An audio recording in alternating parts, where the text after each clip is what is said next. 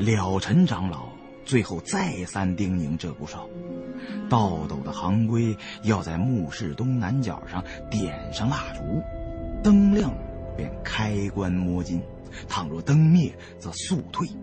另外，不可取多余的东西，不可破坏棺椁。一间墓室只可进出一个来回，离开之时要尽量把盗洞回填。鹧鸪哨当天夜里独自一人找到了那块南宋古墓的残碑。这时，天色正晚，天空阴云浮动，月亮在团团乌云之中时隐时现，夜风吹动树林中的枯枝败叶，似是鬼哭狼嚎。鹧鸪哨这回不再使用自己的搬山分甲术。而是依照了尘法师的指点，以摸金校尉的手法，打出了一条直达墓室的盗洞。当下，准备了墨斗、捆尸索、探阴爪、蜡烛、软尸香、黑驴蹄子和糯米等物，吃了一粒避湿气的红莲妙心丸，将一把德国二十响镜面匣子枪的机头拨开。插在腰间，又用湿布蒙住了口鼻。那了尘长老说：“这墓穴形势混乱，风逆气凶，形如断剑，势如覆舟。这种标准的凶穴中，说不定会酿出尸变。不过，鹧鸪哨身经百战，再凶险的古墓也不在话下。”那些古墓中的精灵鬼怪、粽子阴杀、黑凶白凶，这几年干掉的，没有一百也有八十。鹧鸪哨心想：这回是了尘长老考验自己的胆量和手段，绝不能坠了“鹧鸪哨”三个字在盗斗行内响当当的字号。于是做好了准备，抬头看了看天上朦胧的月亮。提着马灯，深吸一口气，钻进了盗洞。鹧鸪哨凭着敏捷的身手，不多时便钻进了主墓室。这座墓规模不大，高度也十分有限，显得分外压抑。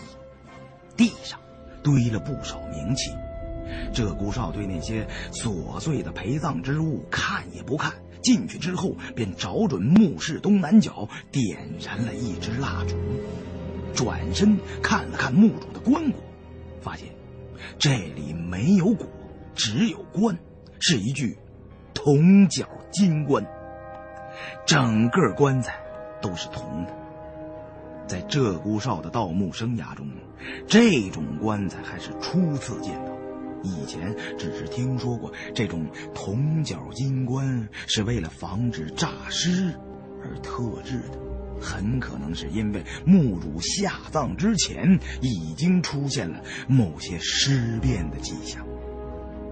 不过，鹧鸪哨艺高人胆大，用探阴爪起开了沉重的棺盖，只见棺中是一个女子，面目如生。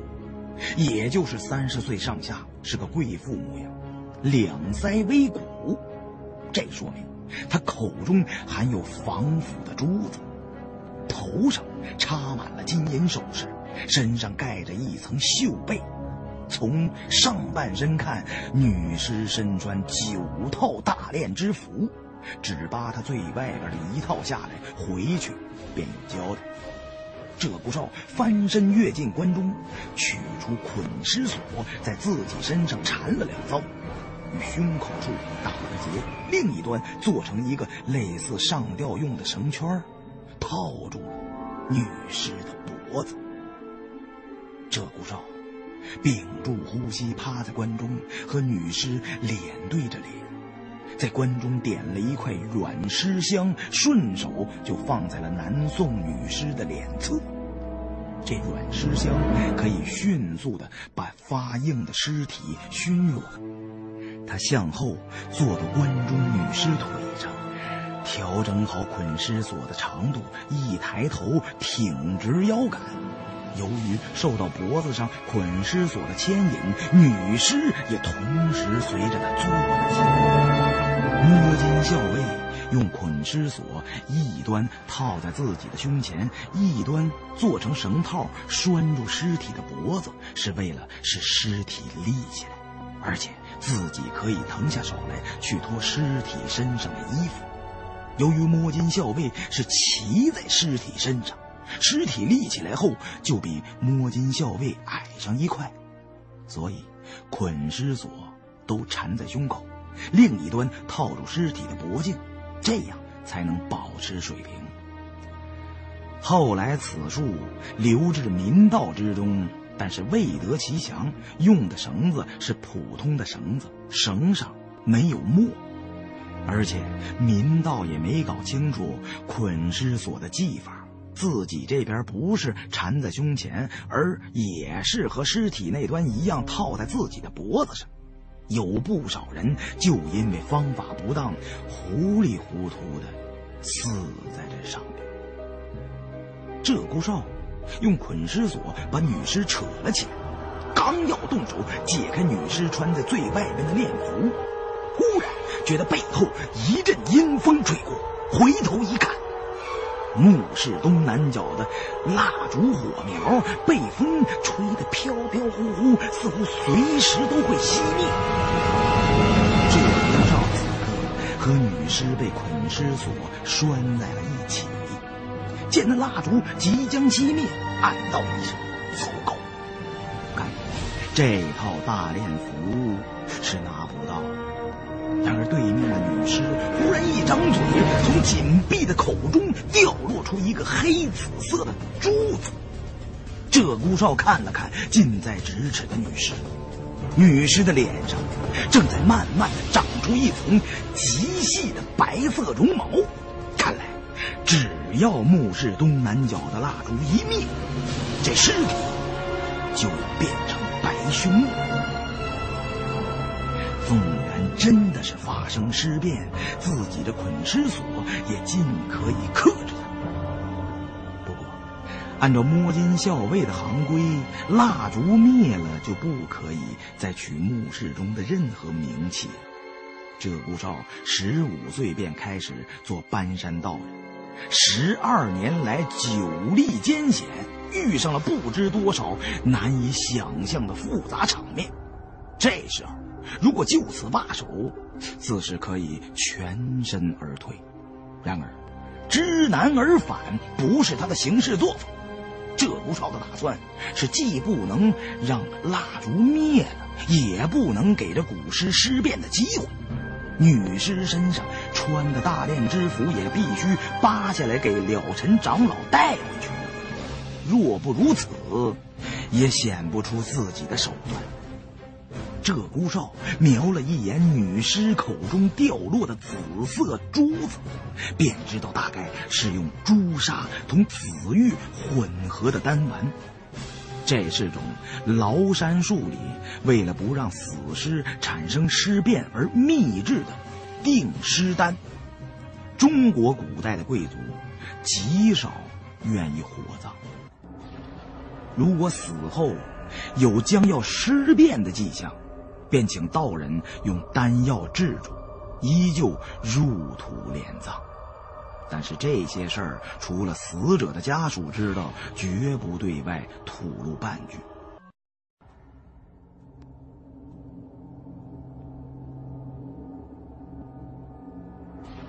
墓室东南角的蜡烛火苗，不知被哪里出现的阴风吹得忽明忽暗。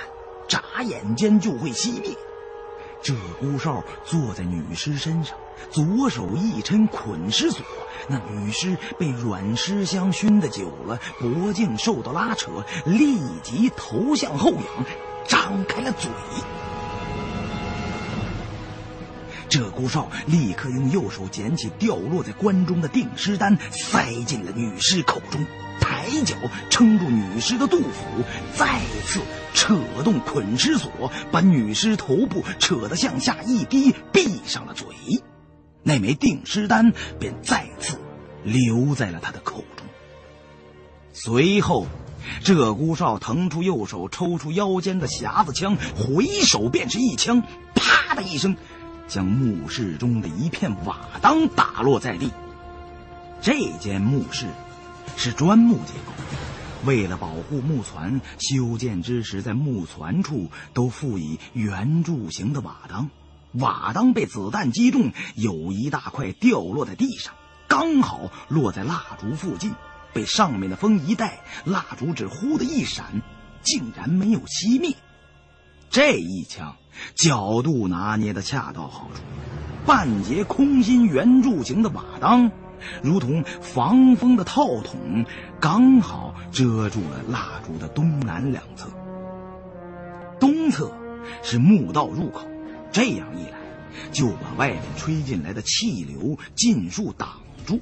只要不把瓦当吹倒，蜡烛就不会熄灭。鹧鸪哨由于要扯着捆尸索，左手不敢稍离，又怕蜡烛随时会熄掉，这才兵行险招，凭着超凡脱俗的身手，开枪打落瓦当挡风。只要蜡烛不灭，就不算破了摸金校尉的规矩。即使真的发生尸变，也要倾尽全力把这具南宋女尸身上的殓服取到手。这时，天色已经不早了，必须赶在金鸡报晓之前离开。摸金校尉的各种禁忌规矩极多，鸡鸣不摸金便是其中之一。因为不管动机如何。什么替天行道也好，为民取财、扶危济贫也罢，盗墓贼终究是盗墓贼，盗斗是绝对不能见光的行当。倘若坏了规矩，天亮的时候还留在墓室之中，那连祖师爷都保佑不了。此时，了尘长老虽然传了鹧鸪哨种种行规及手法。并给了他一整套的摸金器械，但是并没有授他最重要的摸金符。如果不带摸金符，而以摸金校尉的手段去盗斗，是十分危险。假如这样，仍然能从古墓中盗出名器，才有资格取得摸金符。打盗洞通入墓室，便已用了很多的时间。迟则生变，越快把炼符倒出来越好。鹧鸪哨估摸着时间所剩无几了，便摆了个魁星踢斗的姿势，坐在南宋女尸腿上，用脚和胸前的捆尸索固定住关中的南宋女尸，让她保持坐姿，伸手去解罩在她最外层的炼符。忽然。鹧鸪哨觉得脖子上一痒，似乎有个毛茸茸的东西爬在了自己的肩头。鹧鸪哨饶是胆大，也觉得全身汗毛倒竖，急忙保持着身不动、膀不摇的姿势，扭回头去看自己肩膀上究竟是个什么东西。只见一只花纹斑斓的大野猫，不知何时从盗洞中悄无声息地溜进了墓室，此刻正趴在鹧鸪哨的肩头，用两只大猫眼恶狠狠地同鹧鸪哨对视。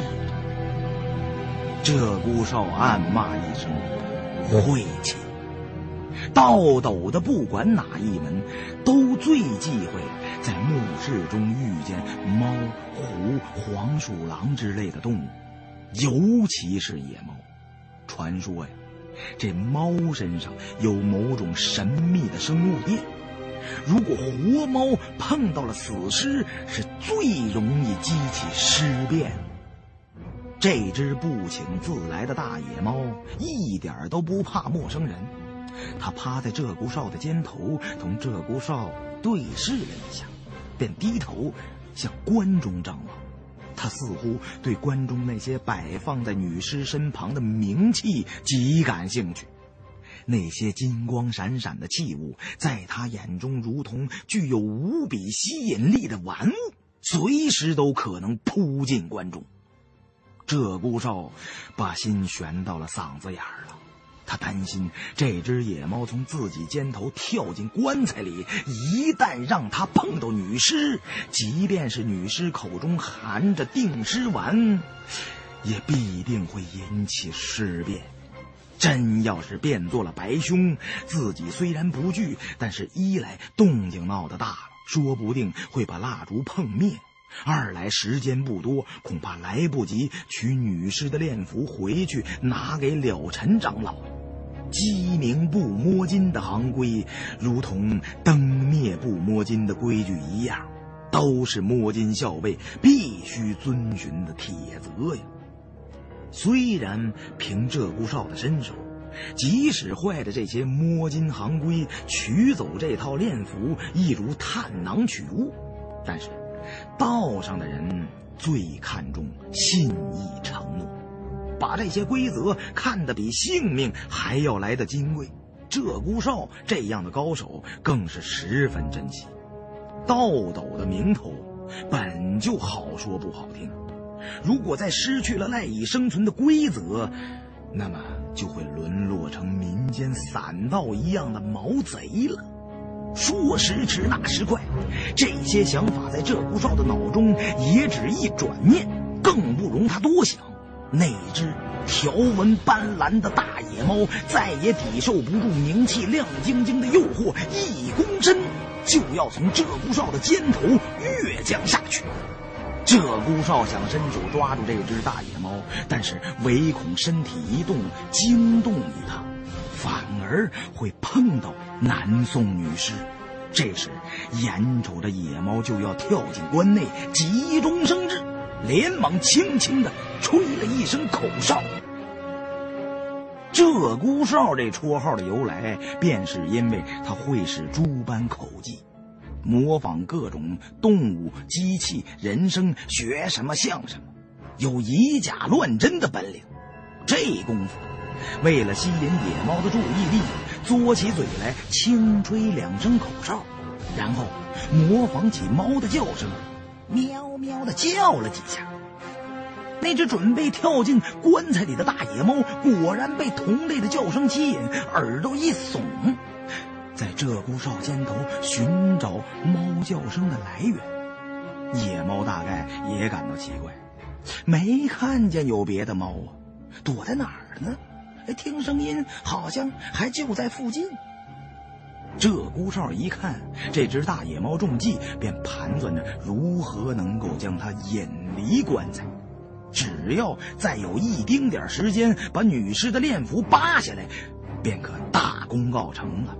那时候，这只臭猫愿意进棺材里去玩啊，随便它去好了。但是，如何才能把它暂时引走呢？为了分散野猫的注意力。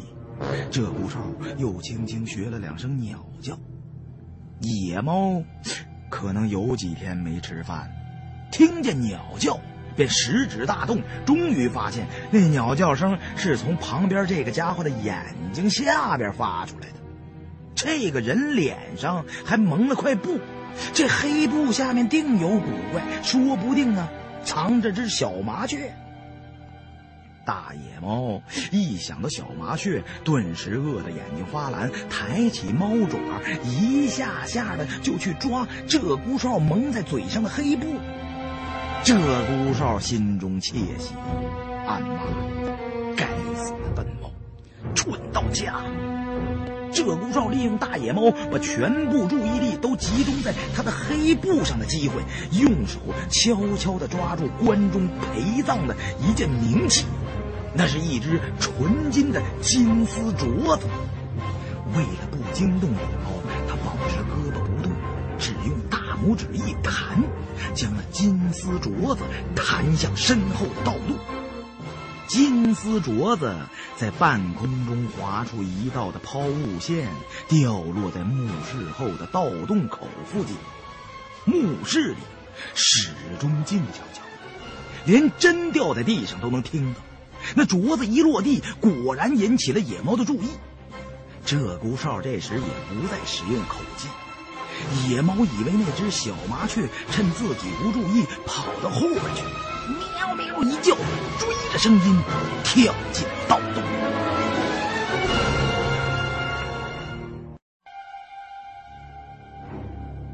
鹧鸪哨利用大野猫把全部注意力都集中在它的黑布上的机会，将那只金丝镯子弹向身后的盗洞。金丝镯子在半空中划出一道抛物线，落到了墓室后的盗洞口附近。墓室里始终静悄悄的，连针掉在地上都能听到。那镯子一落地，果然引起了野猫的注意。鹧鸪哨这时也不再使用口技，野猫以为那只小麻雀趁自己不注意跑到后边去了，喵喵的一叫，追着声音跳进了盗洞，想去捕食。鹧鸪哨等的就是这个机会。野猫刚一跳离自己的肩头，便立刻掏出二十响带快慢机的德国镜面匣子枪，想要回身开枪把那只大野猫打死，以免它再跳上来捣乱。却不料回头一望，身后的墓室中，除了初时那只花纹斑斓的大野猫，竟又钻进来七八只大大小小的野猫。有一只离半罩住蜡烛的瓦当极近，只要随便一碰，瓦当就会压灭蜡烛。鹧鸪哨的额头层层冒出冷汗。大风大浪不知经过多少遭，想不到在这个小小墓室中遇到了这种闻所未闻、见所未见的诡异情况。难道是刚才自己做的口技引起了附近野猫们的注意？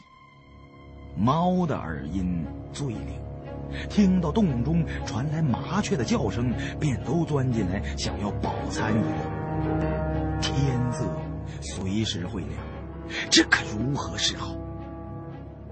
按往常的经验，野猫这种动物生性多疑，很少会主动从盗洞。钻进古墓，鹧鸪哨望着自己身后那些大大小小的野猫，哭笑不得。今夜这是怎么了？按倒葫芦又起来瓢。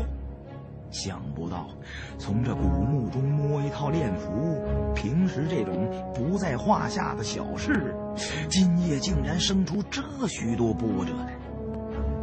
这大概就是所谓的成也萧何，败也。萧何了，用冠绝天下的口技引开了一只野猫，却招来了大批的野猫。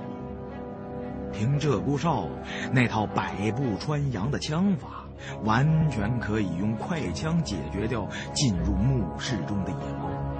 但是稍有差池，奔窜或者受伤的野猫便会把蜡烛碰灭。如果在鸡鸣灯灭之前拿不到这套练符，就学不到摸金校尉的分金定穴之术了。想到部族之中的人临死前苦不堪言的惨状，鹧鸪哨便觉得世界上所有的困难都挡不住自己。当下一咬牙，这种情况就不能求稳，必须以快制快。在那些该死的野猫惹出事端之前，便把女尸的链符扒下来。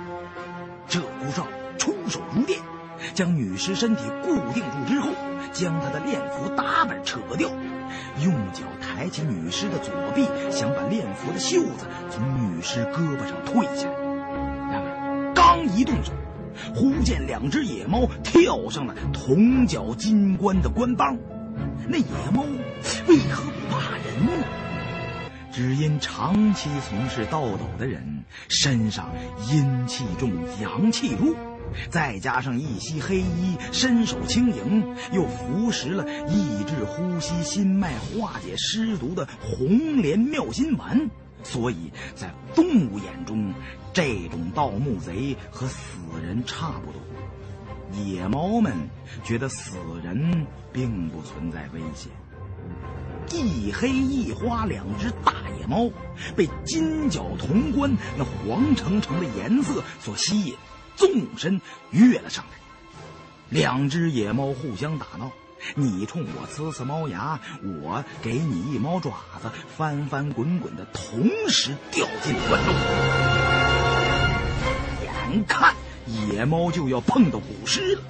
此时，女尸口中含住定尸丹，尸身上的白毛已经减退，恢复如初。但是，如果被野猫碰到，肯定立刻就会发生尸变。鹧鸪哨心里十分清楚，一旦尸变，那白兄极是猛恶，不是一时三刻就能制服得住的。估计再过小半炷香的功夫，就该金鸡报晓了。虽然金鸡一鸣，白兄也发作不得，但是女尸身上这套炼符是无论如何都取不下来了。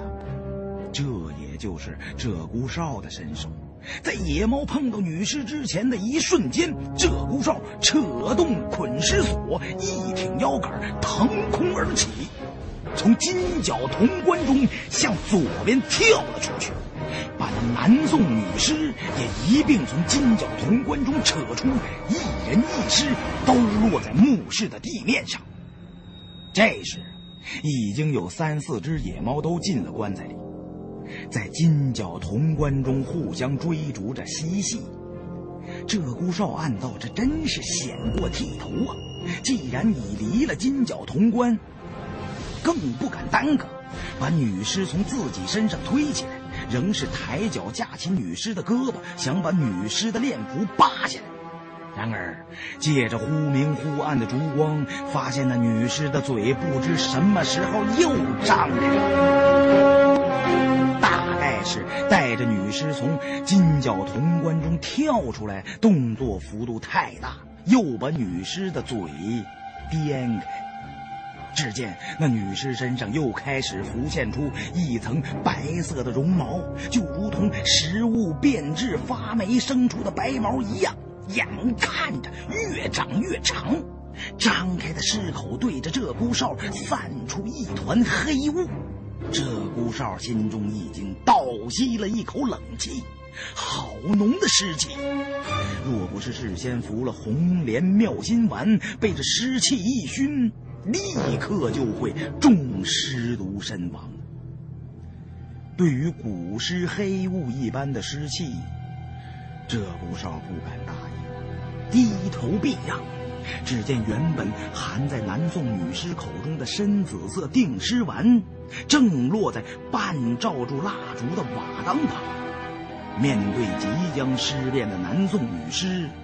如果不管不顾的继续扒他身上的炼符，转眼间就会变为白熊。鹧鸪哨只好把抓住女尸身上炼符的手松开。不管怎么说，趁现在尸变的程度不高，先把这粒定尸丸给女尸塞回去。于是，鹧鸪哨就地一滚。他与南宋女尸之间被捆尸索连在一起，那具正在慢慢长出白色细毛的南宋女尸也被鹧鸪哨扯着拖向墓室东南角。墓室的东南角是整座墓室中照明的死角。现在墓室中的光源一共有两处，一处是挂在金角铜棺盖子上的马灯。另一处便是被瓦当半遮住的蜡烛，瓦当与金角铜棺形成的阴影交汇在墓室的东南角落，而那粒定尸丹就刚好落在光与暗的交界线上，随着烛光摇曳，时而瞧得见，时而又被黑暗吞没。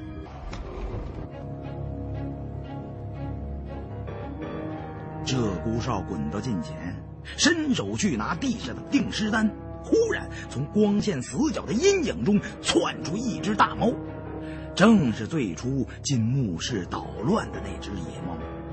那猫可能是饿得很了，见什么想吃什么，张口便咬地上的定尸丹。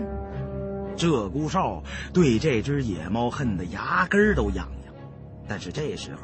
伸手取定尸丹已经晚了，鹧鸪哨情急之下，只好故技重施，以天下第一的口技学了两声老鼠叫。那只花纹斑斓的大野猫果然再次中计，稍稍那么一愣神瞪着一双大猫眼盯着鹧鸪哨，只是没搞明白对面这只大老鼠怎么与平常的老鼠长得不太一样啊，所以没有立刻就扑上去。鹧鸪哨趁着野猫一怔的时机，用手抄起地上的定尸丸，顺手塞进南宋女尸口中，跟着飞起一脚，把大野猫像个皮球一样踢了出去。鹧鸪哨这一脚何等凌厉！加之无声无息，那野猫猝不及防，只把他踢得一头撞在墓室墙上，骨断筋折。脑袋碎成了数瓣，哼都没哼一声，便一命呜呼。鹧鸪哨踢死了大野猫，心中暗道：“非是要取你性命，只是你这馋猫一而再、再而三的坏我大事，留你不得。你成佛吧。”鹧鸪哨有掐心思点儿的功夫。什么叫掐心思点儿？就是能够极精确的掌握生物钟，凭着直觉这么一算，附近村落的大公鸡不出半支纸烟的时间，就会提名报晓了。再也等不得，当下一扯捆尸索，把南宋女尸拽起。南宋女尸罩在最外面的殓服已经完全解开，只剩下两只衣袖。女尸身穿九套殓服，衣服套得非常紧。但是，只要顺着练符及身体的走势，使用的手法得当，费不了太大力气，便可全扒下来。鹧鸪哨扶正南宋女尸的尸体，准备把他的尸身转过来，这样不用抬死尸的胳膊，只要从南宋女尸背后顺势一扯，那就算完活了。然而。还没等鹧鸪哨把南宋女尸转过去，就觉得一阵阵腥风浮动。钻进墓室的其余野猫都听到了刚才老鼠的叫声，而且那老鼠叫是从鹧鸪哨身上发出来的。野猫们都饿得久了，此刻听到老鼠叫声，便纷纷窜向鹧鸪哨，要在他身上找找老鼠在哪儿。十几只大小野猫同时扑来，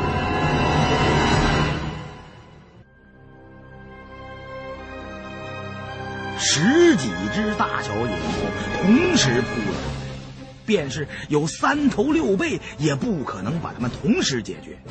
鹧鸪哨心中一片冰凉。罢了，看来。天意如此，老天不容我学这套摸金校尉的分金定穴秘术。但是，这气馁的念头在心中一闪即逝。野猫们来得快，鹧鸪哨的口技更快。鹧鸪哨学着野猫的叫声，喵喵。野猫们哪想得到，鹧鸪哨有这种本领？本来在他身上有老鼠叫。这会儿又有野猫的叫声，一时搞不清状况。野猫本就生性多疑，一时都停住不前，瞪着猫眼盯住鹧鸪哨。野猫们的眼睛，在漆黑的墓室中，如同数十盏明亮的小灯，散发出充满野性而又诡诈的光芒。鹧鸪哨不管野猫们怎么打算。立刻把南宋女尸的尸身转了过去，用捆尸索定住女尸，扯她尸身上的链服。几乎在同时，饥饿的野猫们也打定了主意，好像是事先商量好了一样。不管是老鼠还是死人，都是可以吃的东西。这回不管再有什么声音，也要先咬上一口再说。一只只野猫都像是离弦的快箭。骤然扑至，鹧鸪哨也知道，这个诡异漫长的夜晚现在已经到了最后的时刻。能不能成功，就要看这最后几秒钟了。在这短短的一瞬间，必须同时做到：第一，不能让野猫们碰到南宋女尸，激起尸变；第二，也不能让任何一只野猫碰熄了墓室中的蜡烛；第三。要赶在金鸡报晓之前扒下南宋女尸的殓服，绝不能打破鸡鸣吹灯不摸金的规矩。鹧鸪哨向后退，踏住脚下的瓦当，用脚把瓦当踢向扑在最前面的野猫。激射而出的瓦当刚好打在那只黑色野猫的鼻梁上，野猫嗷的一声惨叫，滚在了一边。这时，鹧鸪少爷抱着南宋女尸倒地，避过了从半空扑过来的两只野猫，顺手抓起地上的蜡烛，右手擎着蜡烛，用蜡烛的火苗烧断了自己胸前的捆尸锁，左手抓住南宋女尸练符的后襟儿。鹧鸪哨和南宋女尸都是倒在地上。此时，抬脚把背对着自己的南宋女尸向前一脚蹬出，将女尸身上的练符扯了下来。这一下，动作幅度稍微大了一些。鹧鸪哨一手抓着殓服，一手举着的蜡烛也已熄灭，远处的金鸡报晓之声同时随着风传进了盗洞之中。猫吃死人是很罕，而这墓室中十数只疯了一样的野猫，同时扑到了南宋女尸身上，乱咬。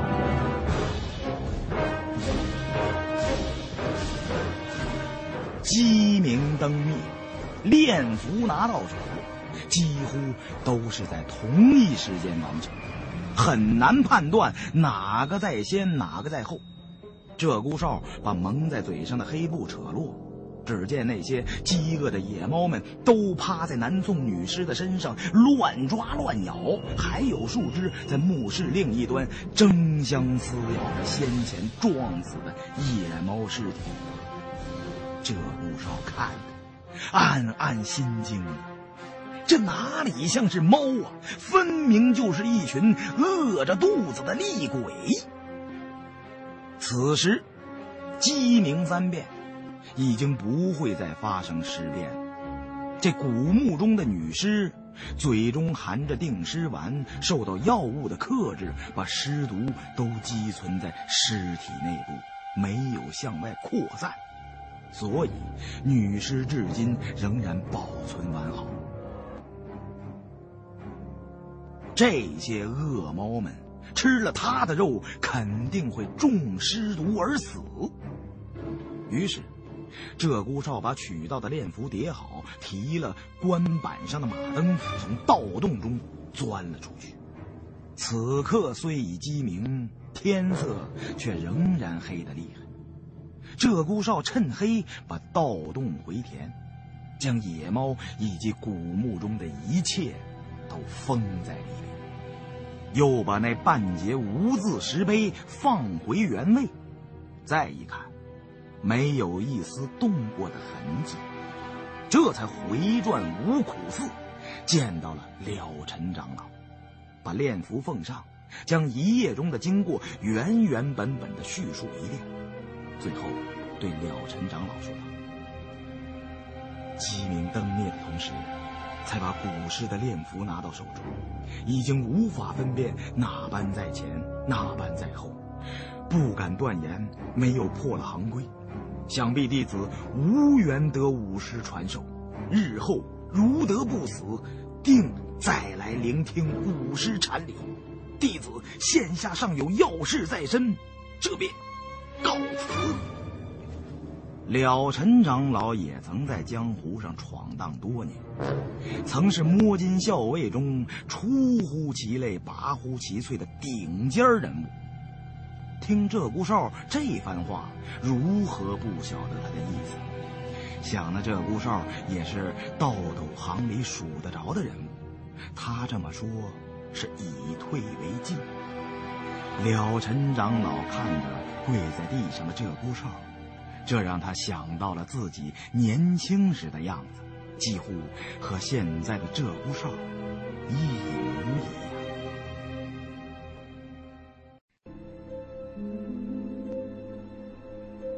了尘长老自从听了鹧鸪哨做搬山道人的缘由和这番经过，便已打定了主意。一者，因为救人出苦海乃是佛门宗旨，既然知道了扎格拉玛部落的秘密，便无袖手旁观的道理；再者是爱惜他身手了得，为人坦荡，并没有隐瞒灯灭鸡鸣同时才拔刀炼符的细节。在这个人心不古的社会里，当真是难能可贵。自己这一身分金定穴的秘术，尽可传授于他。了尘长老把鹧鸪哨从地上扶起来，对他说道：“快快请起。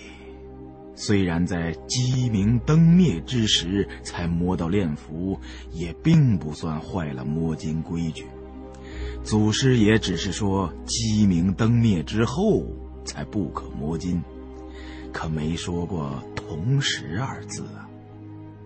鹧鸪哨闻听此言，心中不胜欢喜，纳头便拜，要行拜师之礼。承蒙武师不弃，收录门墙，实乃三生有幸，恩师在上，请受弟子三拜。了尘长老急忙拦住，哎。不必行此大礼。摸金校尉自古以来便只有同行之说，从无师徒之称，不像那搬山卸岭，游师传徒，代代相传。凡是用摸金校尉的手段倒斗，遵守摸金校尉的行规，便算是同行。老衲传你这些秘术，那是咱们二人的缘分，但也只是与你有同门之谊，没有师傅之名分啊。鹧鸪哨虽然受到了了尘长老的阻拦，仍然坚持行了大礼，然后垂手肃立，听候了尘长老教诲。了尘长老对鹧鸪哨这次倒斗摸得炼符的经过甚为满意，稍后便把那南宋女尸的炼符焚化了，念几遍往生咒，让尸变者往生极乐。了尘长老只是觉得鹧鸪哨一脚踢死野猫做得狠了些，不管怎么说，这事儿做得绝了点儿，便对鹧鸪哨大谈佛理。劝他以后凡事与人动手，都尽量给对方留条活路，别把事情做到赶尽杀绝。这样做也是给自己积些阴福啊。鹧鸪哨对了尘长老极为尊敬，但是觉得了尘长老出家以后变得有些婆婆妈妈，弄死只猫也值得这么小题大做。鹧鸪哨对此颇不以为然。祥某平生杀人如麻，踢死个把碍事的野猫，又算得了什么呢？但是，也不好出言反驳，只好耐下性子来听了陈长老大讲因果。好不容易等了陈长老口吐莲花般的禅理告一段落。这才把摸金校尉的行规手段、禁忌避讳以及各种传承，又对鹧鸪哨一一细说了一遍。上次说的简略，这次则是不厌其详，逐条逐条的解说透彻。做道斗的人，与其说是人，倒不如说是半人半鬼。在普通人都安然入梦的黑夜里，才进古墓摸金。一天打不完盗洞，可以分作十天。但是有一条，一旦进了墓室，在鸡鸣之后便不能再碰棺椁，因为一个世界都有一个世界的法则。鸡鸣之后的世界属于阳，黑夜的阴，在这时候必须回避。这就叫阳人上路，阴人回避，鸡鸣不摸金。金鸡报晓后的世界不再属于盗墓者。如果破了规矩，祖师爷必定降罪。对于这些事儿，必须相信，否则真就会有吃不了兜着走的那一天。摸金校尉进入古墓玄宫之后，开棺前必须要在东南角摆放一支点燃的蜡烛，一是防止玄宫中的有毒气体突然增加，二来这算是几千年前祖师爷所传一条活人与死人之间的默认契约。蜡烛灭了，说明这玄宫中的冥气拿不得；如果硬要拿，也不是不可以，出了什么麻烦就自己担着。只要八字够硬，尽可以在灯灭之后把名气带出来。但是那样做是极危险的，可以说九死一生。倒斗摸金是求财取名气的，不是挖绝户坟的。世界上有大批名气的古墓所在皆有，犯不上拿自己的性命死磕。所以，这条被摸金校尉最为看重的“灯灭不摸金”的规则，最好能够谨守。还有，这蜡烛火苗的明与灭，可以预测是否会发生尸变，以及墓里下的一些恶毒符咒。故此说，蜡烛的光亮，便是摸金校尉的命，也不为过。盗斗必须点蜡烛。是摸金校尉与其余盗墓者最大的不同。鹧鸪哨一一牢记在心，从这以后便要告别搬山道人的身份，改做摸金校尉了。了尘长老从怀中取出两枚摸金符，对鹧鸪哨说道：“此符乃千年古物，学得摸金校尉的手段。”顶多算半个摸金校尉，只有带了摸金符，才算正宗的摸金校尉。这两枚摸金符是老衲与当年的一位同行的。我二人曾经盗过不少大斗，可惜二十年前他在洛阳的一处古墓里中了丧魂钉机关。那陈年旧事，不提也罢。老衲这枚摸金符从此便归你所有，只盼你日后倒斗摸金都不可破坏行规，能够对得起咱们摸金校尉的自豪。鹧鸪哨急忙用双手接过摸金符，恭恭敬敬的戴在自己的脖颈上。贴肉藏好，再次倒地拜谢了陈长老。了陈长老详细问了鹧鸪哨一些事情，都是那个古老部落与鬼洞木尘珠之间的种种羁绊，然后又问了一些关于西夏国藏宝洞的情况。听鹧鸪哨说明之后，了陈长老缓缓点了点头。那木尘珠的事迹，老衲也曾听说过一些。相传木尘珠又名凤凰胆，有说为皇帝仙化之时所留，有说得之于地下千丈之处，是地母变化而成的万年古玉，亦有说是凤凰灵气所结。种种传说，莫衷一是。其形状酷似人的眼球，乃是世间第一奇珍。当年陪葬于茂陵，后来赤眉军大肆发掘，茂陵中的物品就此散落于民间。想不到，最后却落到西夏王室手中。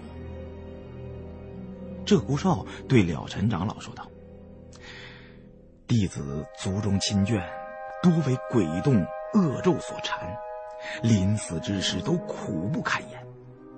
祖上代代相传，此祸都是由于当年族中大祭司并不知道木尘珠为何物，只是通过神谕知道用一块眼球形状的古玉可以洞悉鬼洞详情，于是自造了个假木尘珠窥视鬼洞中的秘密，才引发了这无穷之灾。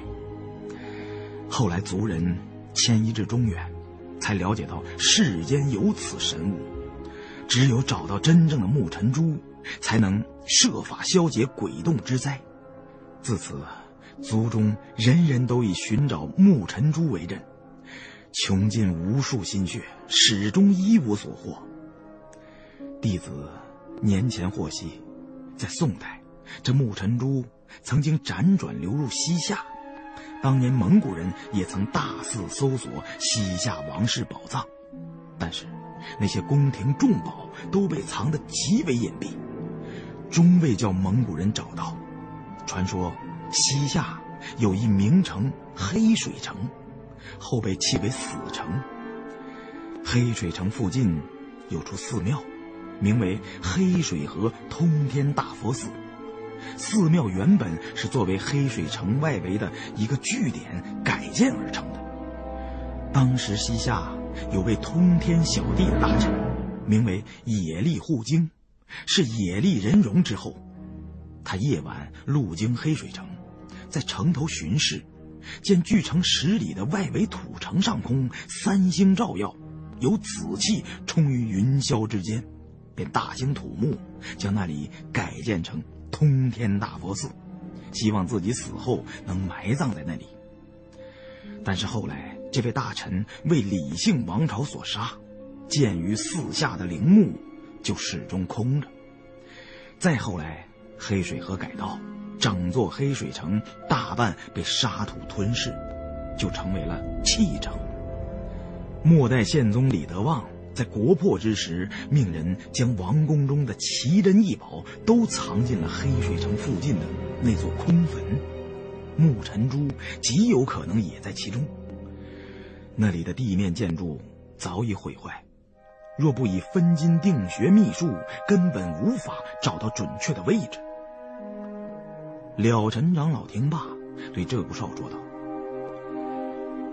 黑水城位于贺兰山之外，头枕青山，足踏玉带，端的是块风水宝地。”西夏贵族陵寝吸收了秦汉李唐几朝墓葬之长，规模宏伟，布局严整，再加上西夏人信奉佛法，受佛教影响极深，同时又具有党项人的民族特点，所以在陵墓构造上别具一格，后人难以窥其奥秘，就如同失传已久的西夏文字。一撇一捺都像是中原文字，却又比之更为繁杂。鹧鸪哨应道：“是，正是如此。若干年前，曾有大批洋人勾结马贼，盗掠黑水城古物，共挖出七座佛塔，掠走塔中珍品无数。”其中便有很多用西夏文写成的文献典籍，说不定其中会有关于木尘珠的记载，只可惜都已流落海外，无法查询了。倘若能找到西夏典籍中对黑水通天大佛寺中墓穴的方位记载，倒也省去许多周折。了尘长老对鹧鸪哨说道。哎西夏文失传已久，今人也只解读出少量，即使有明确记载，也没办法译出。有三星辉映、紫气冲天的地方，应该是一处龙楼宝殿。以摸金校尉的分金定穴秘术，即便地上没有痕迹，也能准确无误的找到那处。古墓藏宝洞，分金定穴是天星风水的一个分支，也是最难的一项。需要上知天文下晓地理，才可根据日月星辰来查看地脉枝干。若想学分金定穴，必先从最基础的风水术逐渐学起。风水之术繁杂奥妙，非是一朝一夕之间所能掌握的，少说也要学上五六个年头。了尘长老知道鹧鸪哨心急如焚，便决定先同他一起到贺兰山外的黑水城走上一趟，把那木尘珠拿到手，再慢慢传授他分金定穴秘术。鹧鸪哨见了尘长老欲出马相助，感激不已。二人稍作准备，便动身出发。了尘长老是出家人。途中仍是做云游化缘的僧侣装扮。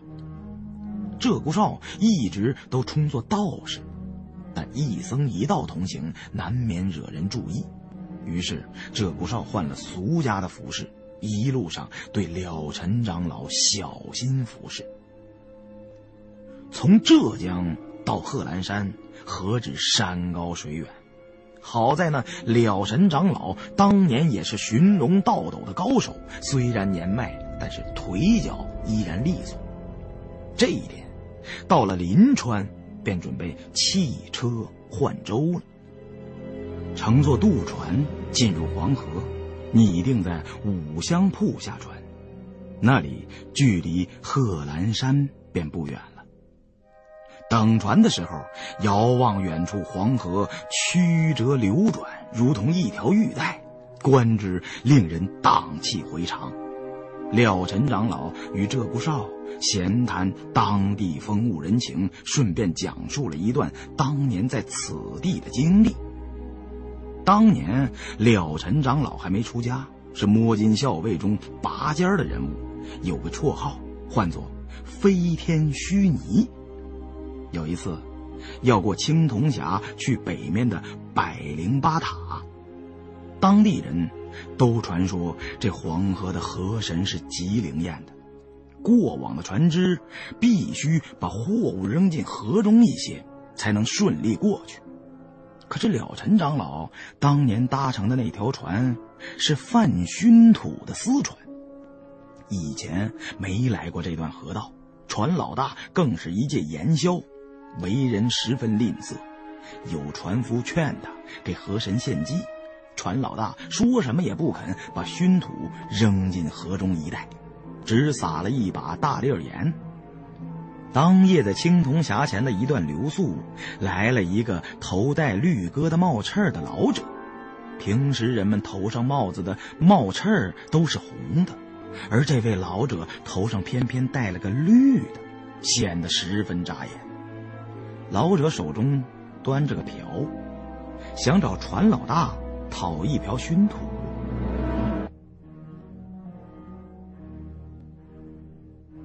那熏土是非常贵重的香料，船老大如何肯平白给他？就连哄带赶把老者赶走了。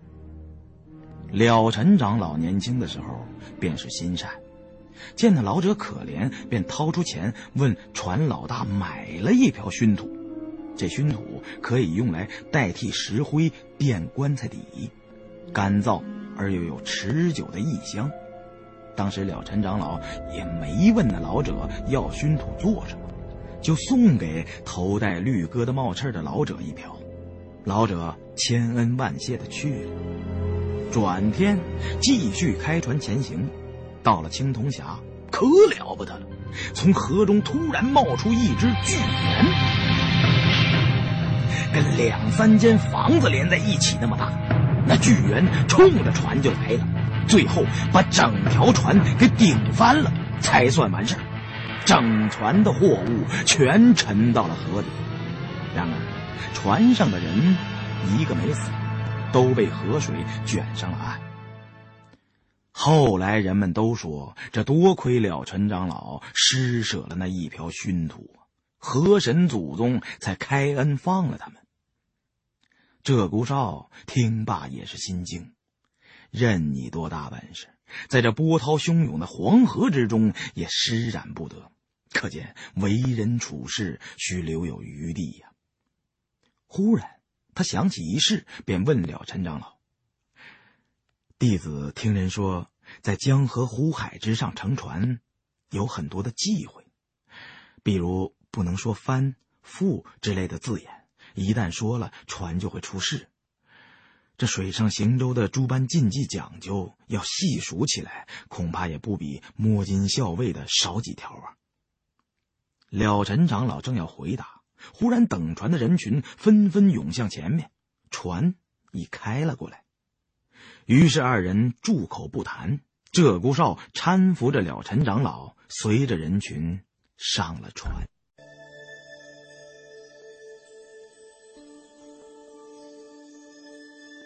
鹧鸪哨搀扶着了陈长老，随着人群上了船。这时。晴空万里，骄阳似火，河面上无风无浪，船行的极是平稳。船上乘客很多，鹧鸪哨与了尘长老不喜热闹，见人少的地方，一边凭栏观看黄河沿岸的风景，一边指点着风水形势，也甚为自得。正说话间，鹧鸪哨忽然压低声音对了尘长老说道。这船上有鬼。鹧鸪哨所指的是船上的几个洋人。鹧鸪哨偷眼看了多时，觉得这几个洋人形迹可疑，而且身上都藏着枪，行李中有几把洋铲和铁签绳索，聚在一起嘀嘀咕咕。最奇怪的是，这些外国人不像鹧鸪哨平时接触过的那些。鹧鸪哨认识一些外国人。也懂得他们的部分语言，但是船上的这几个洋人，既不像古板拘谨的英国人，不像严肃的德国人，也不像散漫的美国人。这些大鼻子、亚麻色头发的洋人，全身透着一股流氓气，很奇怪，究竟是哪国人呢？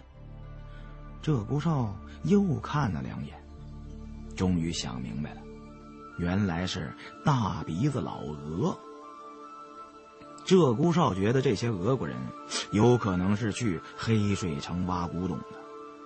俄国国内发生革命之后，很多人从国内流亡出来，其后代就一直混迹于中国，不承认自己是苏联人，而以俄流亡人自居，竟是做些不法的买卖。了尘长老也是眼观六路、耳听八方之人，自然是懂得鹧鸪哨言下之意，示意鹧鸪哨不可轻举妄动。咱们做的都是机密之事，需避人耳目，尽量不要多生事端。是，待弟子过去打探明白，这些洋鬼子倘若也是去黑水城盗宝，那离咱们的目标很近。未免碍手碍脚，找个没人地方，顺手把他们做掉，省得留下后患。不等了陈长老劝阻，鹧鸪哨就挤进人群，到那些俄国人附近偷听他们的谈话。原来这批人一共有六个，五个俄国人，一个美国人。五个俄国人都是流亡在中国的沙俄后裔，做倒卖军火的生意。听说黑水城曾经出土过大批文物，觉得有利可图，准备去碰碰运气，偷偷挖几箱回来。美国人是个三四十岁的神父，前几年曾经到宁清等地传教，旅途中到过黑水城的遗址。神父在中国转了一圈，准备再次去银川等地宣传信上帝得永生。这件事无意中。对路上遇到的这五个俄国人提起，那些俄国人就趁机说想去那里做生意，让神父顺便带他们去黑水城看看。很少有人会骗神职人员，所以神父也不知是计。他们六人之间言语不通，俄国人不会说英语，美国人不会说俄语。好在双方在中国待的时间长了，都能讲中文。互相之间就用中文沟通，鹧鸪哨听了几句，只听那些人十句话有三句是在说黑水城。那美国神父不知道这些人是想去挖文物，把自己在黑水城所见所闻、事无大小都说了出来。说那里的佛塔半截埋在地下，里面有大批的佛像，个个镶金嵌银，造型精美。还有些佛像是用象牙和古玉雕刻的，美轮美奂。那种神奇的工艺，简直只有上帝的双手才可以制作出来。五个俄国人听得直流口水，掏出伏特加灌了几口，恨不得插上翅膀立刻飞到黑水城。把那些珍贵的文物都挖到手，换成大批烟土、女人、枪支弹药，还有伏特加。鹧鸪哨听了之后，心中冷笑。他也曾去过黑水城，找过通天大佛寺，所以对黑水城遗址十分熟悉。其实，这些大鼻子们不知道，早在十九世纪初，欧洲就兴起过一次中国探险热潮。黑水城的文物大多在那时候被盗掘光了，现在城池的遗址中只剩下一些泥塑的造像和瓦当，而且都多半残破不堪。那美国神父又不懂文物鉴赏，看到一些彩色的泥像，便信口开河地说是象牙古玉制成。这帮俄国人还就信以为真了。但是转念一想，不对。把泥石的造像看作是镶金嵌玉的珍宝，那得是什么眼神那美国神父再没眼光，也不可能看出这么大的误差来。难道那个美国神父误打误撞找到了通天大佛寺不成？听美国神父言语中的描述，还真有几分像是埋在地下的寺院。鹧鸪哨想到此处，顿觉事情不对，想要再继续偷听他们谈话。忽然之间，船身一晃，整艘巨大的渡船在河中打了个横，船上的百余名乘客都是站立不稳，随着船身东倒西歪。一时间，哭爹叫娘的呼痛之声乱成一团。鹧鸪哨担心了陈长老。顾不得那些洋人，在混乱的人群中快步抢到了陈长老身边。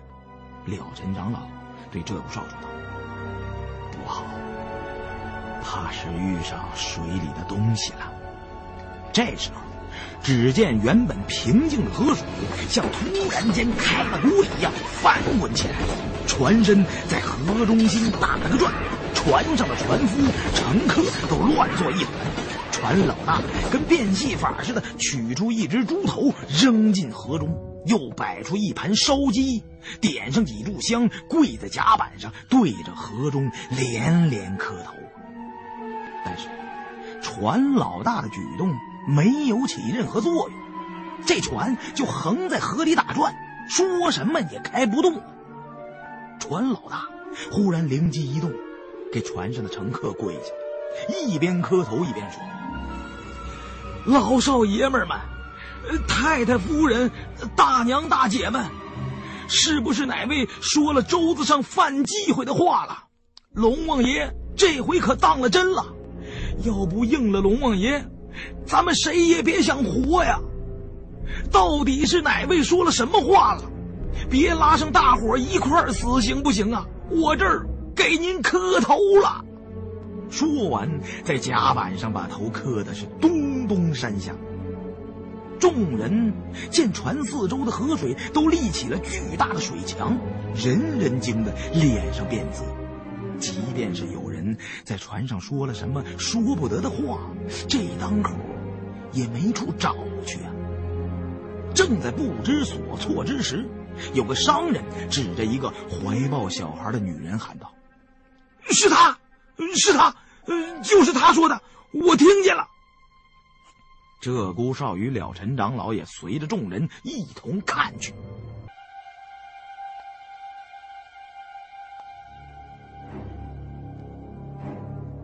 只见那商人一把扯住一个抱着三四岁孩子的妇女，说道：“他这……娃一劲儿的哭。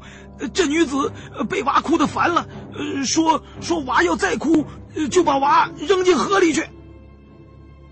商人这么一说，周围的几个人也纷纷表示确有此事。这个女人的孩子自上船之后就哇哇大哭，女人哄了半天，越哄哭得越响，周围的人都觉得烦躁。女人一生气就吓唬小孩，再哭，呃，就给你扔河里喂鱼去。吓唬完了也不管用，那孩子还是大哭大闹。也就在这个时候，船开始在河中打转，开不动了。那女子没见过什么世面，哪里知道这些厉害？此时见船上众人都盯着他怀中的孩子，也吓得坐在甲板上大哭起来。船老大给那女人跪下：“大妹子，你怎么敢在船上说这种没高低的言语啊？现在再说什么也晚了。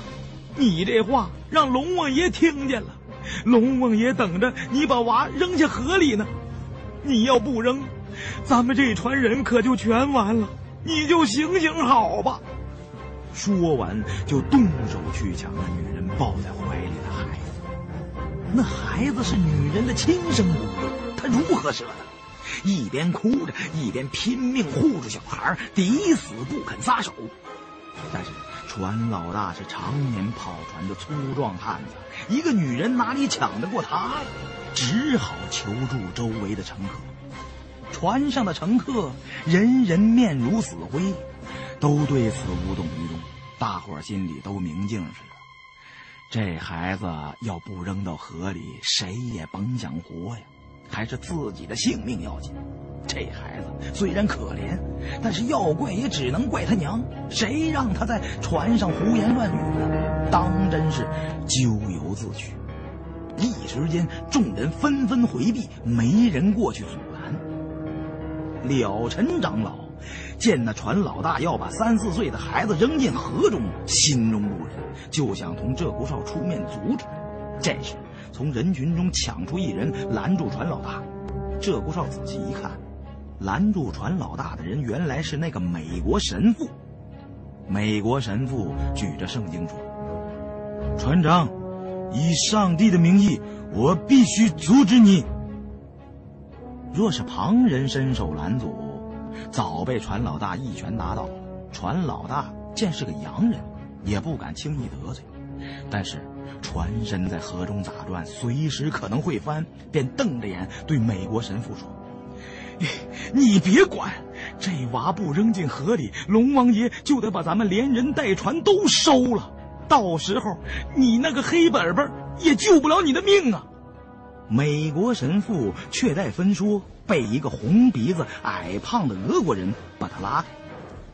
托马斯神父，你别多管闲事，这些古老东方的神秘规矩很古怪，他们要做什么就让他们做好了，反正只是个中国小孩，否则这条船很有可能翻掉。美国神父怒道。安德烈先生，我真不敢相信你竟然会说出这种话。在上帝眼中，人人平等，只有魔鬼才会认为把儿童扔进河里喂鱼是正确的。船老大趁着美国神父和那个叫安德烈的俄国人互相争执不下的机会，抬脚踹倒女人，把那个小孩抛到船下。女人惨叫一声，晕了过去。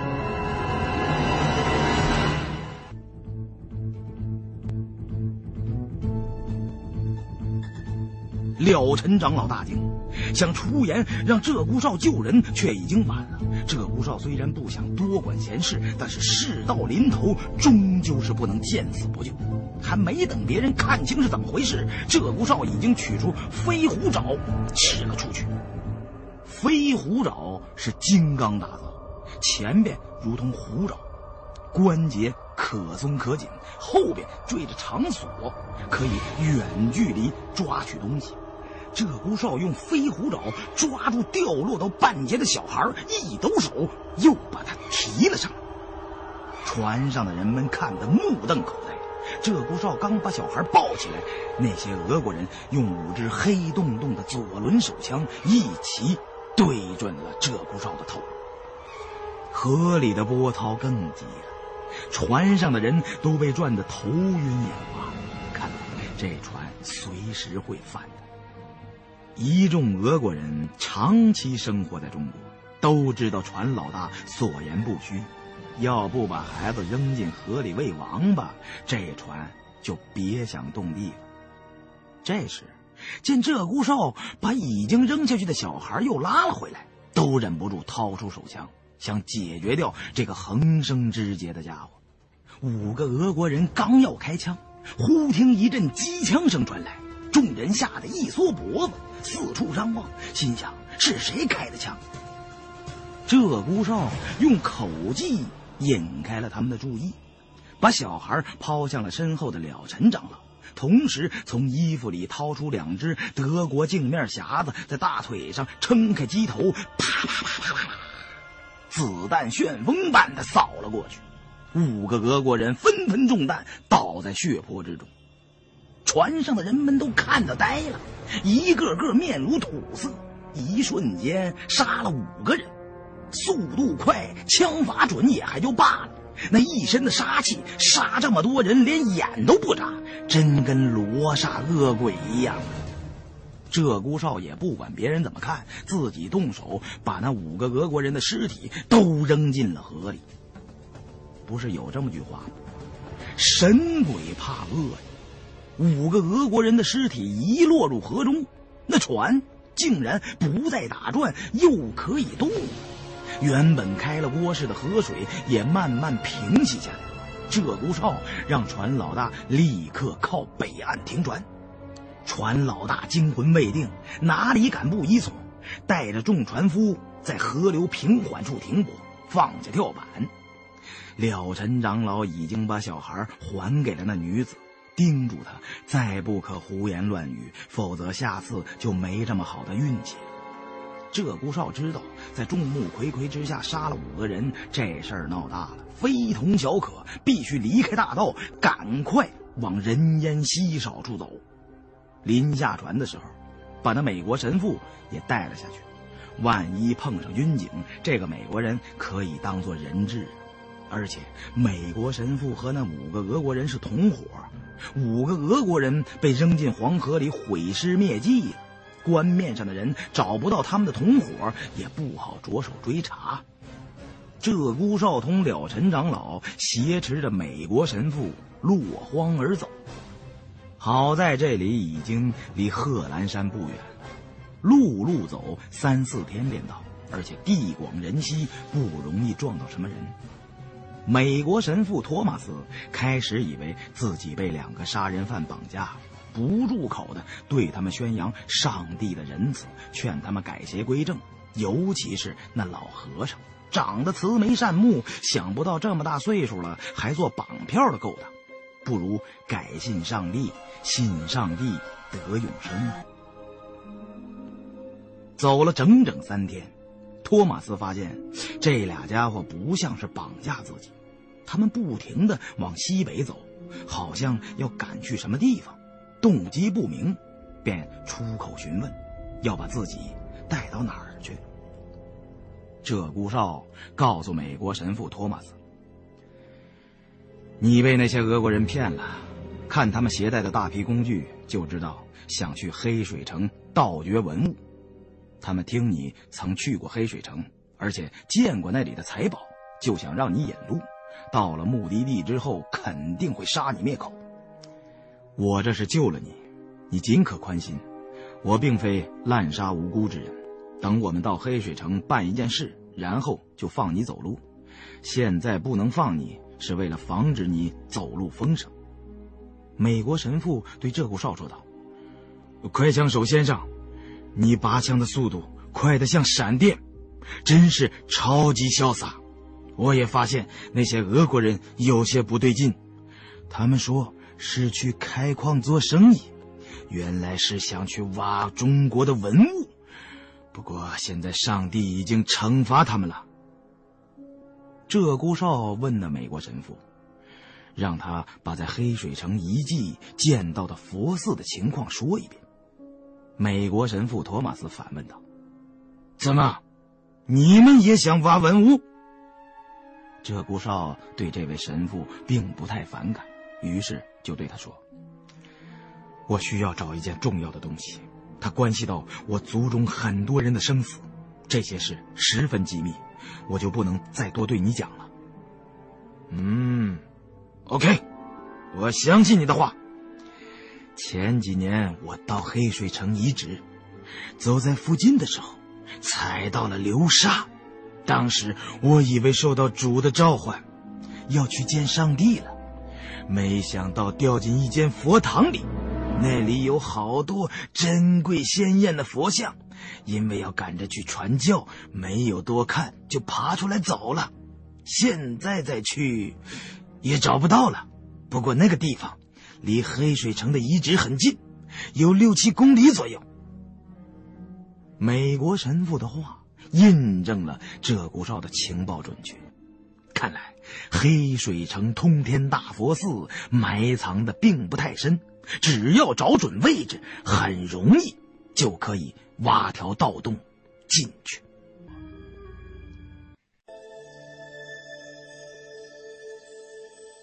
传说这黑水城通天大佛寺供着一尊巨大的卧佛，佛下的墓穴。修了一座玄殿，准备用来葬人，后来被用作秘藏西夏宫廷的奇珍异宝。鹧鸪哨这次的目标就在那里。黑水城的遗址并不难找，地面上有明显的残破建筑，一座座佛塔都在默默无闻地记录着这里当年的辉煌壮观。三个人抵达黑水城的时候，已经将近黄昏了。远处山峦灰色的轮廓依稀可辨。矗立在暮色苍茫中的黑水城遗址显得死一般寂静，似乎死神扼杀了这里所有生物的呼吸。荒凉寂静的气氛，让人无法想象这里曾经是西夏一带重镇。了尘长老。是个和尚，鹧鸪哨曾经一直扮作道人，美国人托马斯是个神父，这一僧一道加一神父，要去黑水城附近寻找西夏人的藏宝洞，连他们自己都觉得这实在是一对奇怪的组合。在黑水城附近，三个人静静等候着清冷的月光洒向大地，这里。是西北高原，空气稀薄，天上繁星闪烁，数量和亮度都比平原高出许多倍。了尘长老抬头观看天星，取出罗盘分金定穴。天空中巨门、贪狼、鹿连三星结穴，均已端正无破；辅星正穴如针，集中待贵。唯独缺少禅户，地上的穴像为蜻蜓点水穴，片刻之间便已找准方位。了尘长老策罢方位，带同鹧鸪哨与美国神父借着如水的月光前往该处，指着地上一处说道：“通天大佛寺中的大雄宝殿就在此处。不过。”这里好像埋了只独眼龙啊！鹧鸪哨不懂风水秘术，所以没听明白了陈长老的后半句话是什么意思，便出言询问：“什么是独眼龙？”了尘长老看看天上的月光，说道：“此处地下端的是条潜行神龙啊，但是……”体型小的异乎寻常，并且只有龙头一处血眼可以藏风聚气，故名为独眼龙，或称蜻蜓点水。紫气三星，若其形秀丽清新，则主为忠义士夫；其形若高雄威武，则主兵权尊重，紫气如树，醉迹支脚奔窜，山形七斜崎岖，面部臃肿，山头破碎，凡此种种，均为恶行。葬之多生逆伦犯上之辈，由于黑水河改道，这穴的形势早已破了。龙头上这处宝眼，反而成了个毒瘤。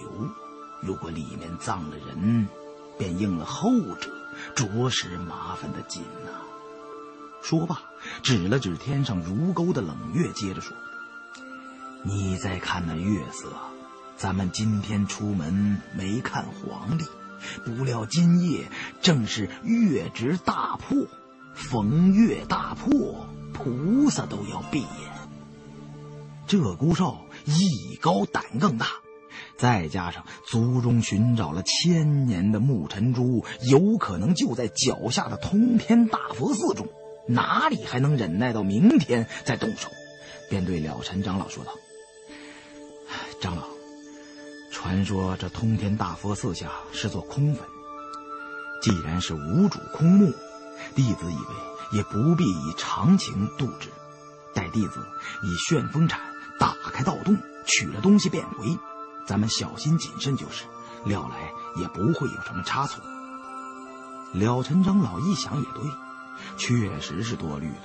这座墓被西夏人当做了藏宝洞，既然没有主家。便可以不依常理，什么灯灭鸡鸣不摸金，什么三曲三部曲，九挖九不挖都不用考虑了。于是点头同意。鹧鸪哨从包裹中取出一根空心铜棍，铜棍中空，里面装有鸡括，棍身已经被手摸索的发亮了，也不知有多久远的历史了。又拿出九片金刚打造的波浪叶，似九片花瓣一般插在铜棍前端。铜棍前面有专门的插槽锁簧，钢叶一插进去，就立刻被锁簧牢牢的固定住。最后，鹧鸪哨又在铜棍后装了一个摇杆，就组成了一把打盗洞的利器——旋风铲。这种工具可伸可缩，开洞的直径也能够自行调整扩大缩小。鹧鸪哨转动旋风铲打洞，让美国神父托马斯帮忙把旋风铲带出来的沙土移开。美国神父托马斯无奈，一边干活一边抱怨：“不是事先说好到地方就把我放了吗？”想不到你们还给我安排了这么多小节目。要知道，在西方，神父是上帝的仆人，神职人员是不需要从事体力劳动的。鹧鸪少同了陈长老也听不明白这美国人唠唠叨叨的说了些什么，所以也不去理睬他，全神贯注的用旋风铲打洞。过了约么一袋烟的功夫，旋风铲。就碰到了通天大佛寺宝殿上的屋瓦，全是大片的青林琉璃瓦，边缘的瓦当上雕刻着罗汉像，非是寻常屋瓦可比，一看就知道是一座大型寺庙的主要建筑。鹧鸪哨在沙窝子里把青林琉璃瓦接起十几片，扔到外面，用绳子垂下马灯。只见一层层木梁下面，正是辉煌壮丽的大雄宝殿。大雄是佛教徒对释迦牟尼道德法力的尊称，意思是说佛像勇士一样无所畏惧，具有无边的法力，能够降服五阴魔、烦恼魔、死魔、天子魔四魔。鹧鸪哨的马灯看不清远处。只能瞧见正下方就是殿内主像三身佛。按佛教教义，佛有法身、报身、应身三身，也称三化身佛。即中尊为法身毗卢遮那佛，左尊为报身卢舍那佛，右尊为应身佛，即释迦牟尼佛。三身佛前有铁柱包泥接引佛像相对而立，两侧是文殊菩萨、普贤菩萨坐像。西夏佛法昌盛，料来这大殿规模不会小到哪里去。鹧鸪哨对了尘长老点了点头，示意可以下去。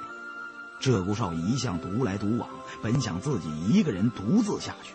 了尘长老担心藏宝洞里有机关陷阱，并且有暗道、暗门之类的障眼物，对付那些东西原本就是摸金校尉们的拿手好戏，便要与鹧鸪哨一同下去，相互间也好有个照应。于是二人各自服了一粒串心百草丸，用一壶擎天露送下。这些都是防止在空气不流通的环境中产生昏迷的秘药。再把摸金符挂在腕中，以黑布遮脸，穿了水火鞋，带上一应工具，就要动身下去。鹧鸪哨忽然想起那个美国神父还戳在一旁。那托马斯神父虽然不像坏人，但是自己和了尘长老下去干活，上面留个洋人，是不太妥帖的。他要是万一有个什么歹意，却也麻烦，倒不如把这厮也带下去。他若乖乖听话也就罢了，否则就让这洋人去滚着藏宝洞中的机关。鹧鸪哨心中计较已定，便把美国神父扯了过来，准备给他也吃些秘药，好带他进藏宝洞。托马斯神父死活也不肯吃，认为鹧鸪哨要给他吃东方的神秘毒药，连忙捂住嘴。鹧鸪哨哪管他怎么想啊，用手一戳神父的肋骨，美国神父疼得一张嘴，便被鹧鸪哨把串金百草丸塞进了口中。美国神父想要吐，已经吐不出来了，只好无奈地对着天空说：“哦，仁慈的主啊！”原谅他们吧，他们不知道自己在做什么。鹧鸪哨不由分说，便把美国神父托马斯推到佛殿屋顶的破洞中，取出飞虎爪，要把他先锤下去。托马斯神父大吃一惊，这些野蛮的东方人给自己吃了毒药还不算完，还要搞出什么古怪花样，是要活埋不成？了尘长老在旁劝他。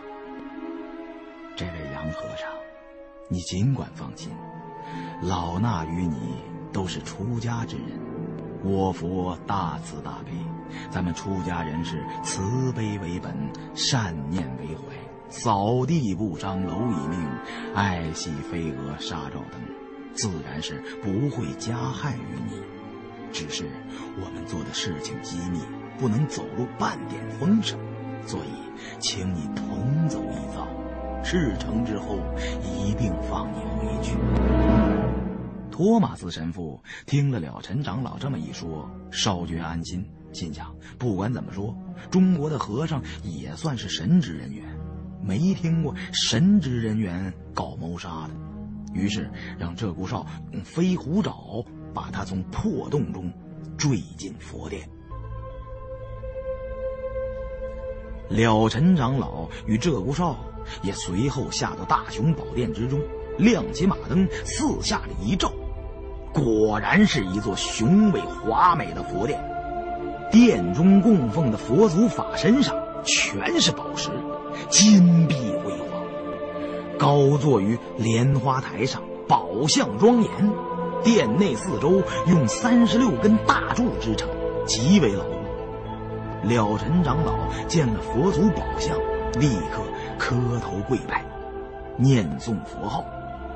鹧鸪哨以前是个假道士，现在穿着俗家的服装，也跪倒磕头，祈求佛祖显灵，保佑族人脱离无边的苦海，心中极是诚恳。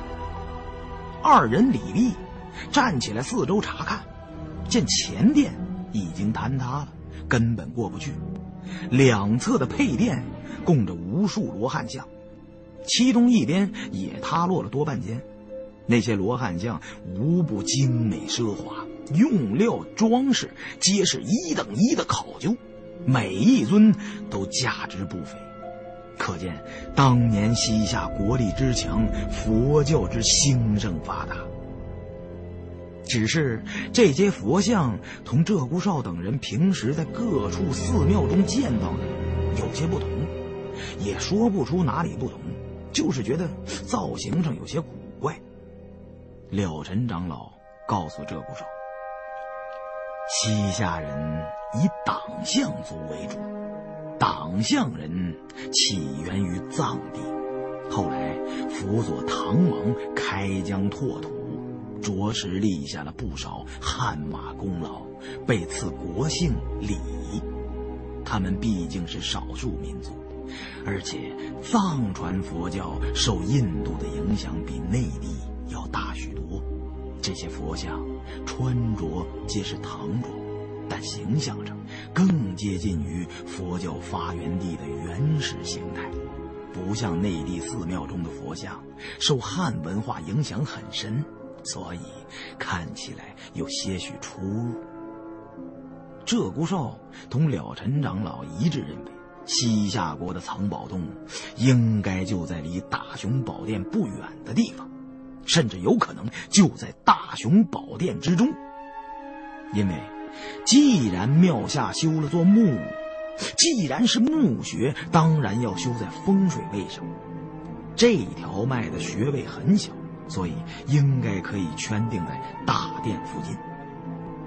美国神父托马斯跟着鹧鸪哨在殿中乱转，越看越觉得奇怪：怎么在这毫不起眼的不毛之地，他们随便一挖就能挖出一座庙宇？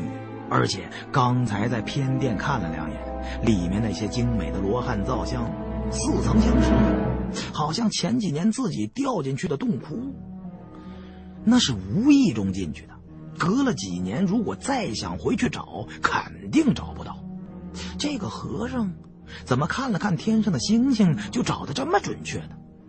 这东方世界神秘而又不可思议的东西实在太多了。想到这些，托马斯神父心中便对了尘长老与鹧鸪哨二人多了几分敬畏之意，不敢再多嘴多舌的废话。三人就在通天大佛寺的大雄宝殿之中转了两圈，几乎每一块砖瓦都翻遍了，却没有发现什么藏宝洞的入口。鹧鸪哨对了尘长老说道：“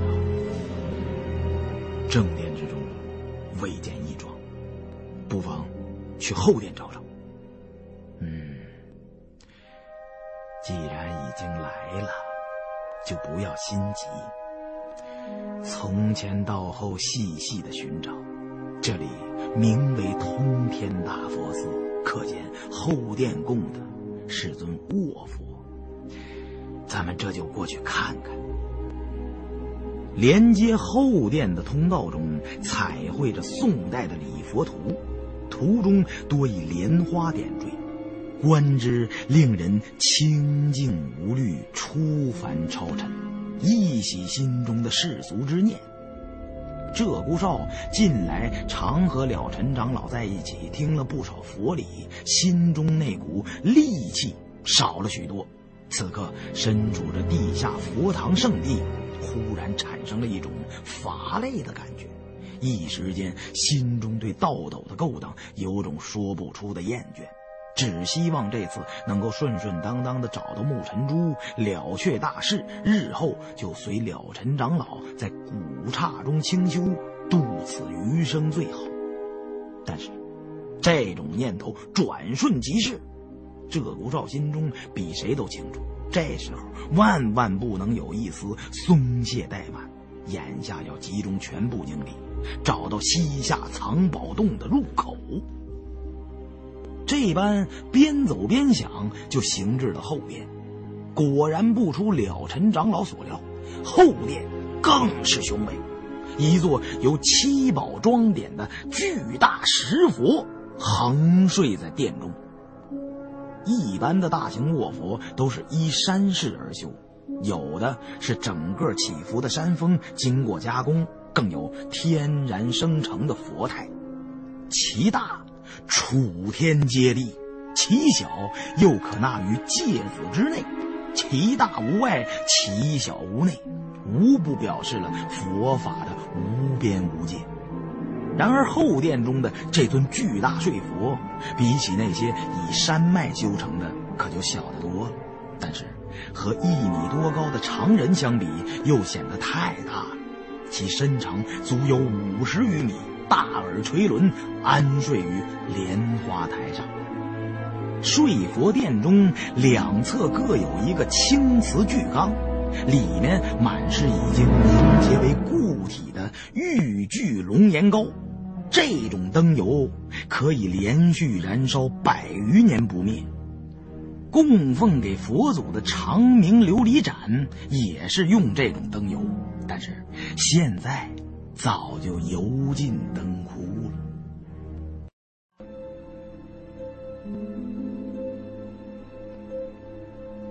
睡佛殿中还有许多石碑，刻的全是繁杂无比的西夏文，应该都是些佛教典故之类的碑文。鹧鸪哨。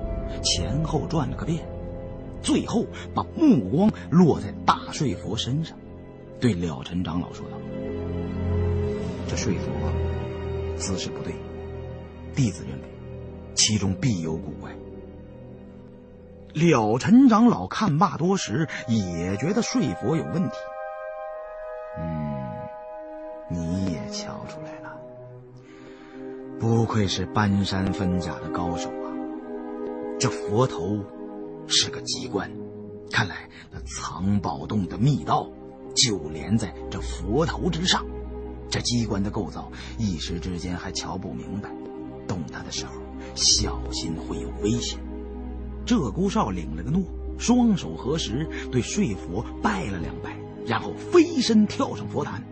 只见那睡佛的嘴唇上有条不太明显的缝隙，似乎可以开合。若不是摸金搬山的高手，根本不会留意到这处细节。佛口很可能就是通道的入口，而且一旦触发，就会有飞刀、暗箭之类的伤人机关。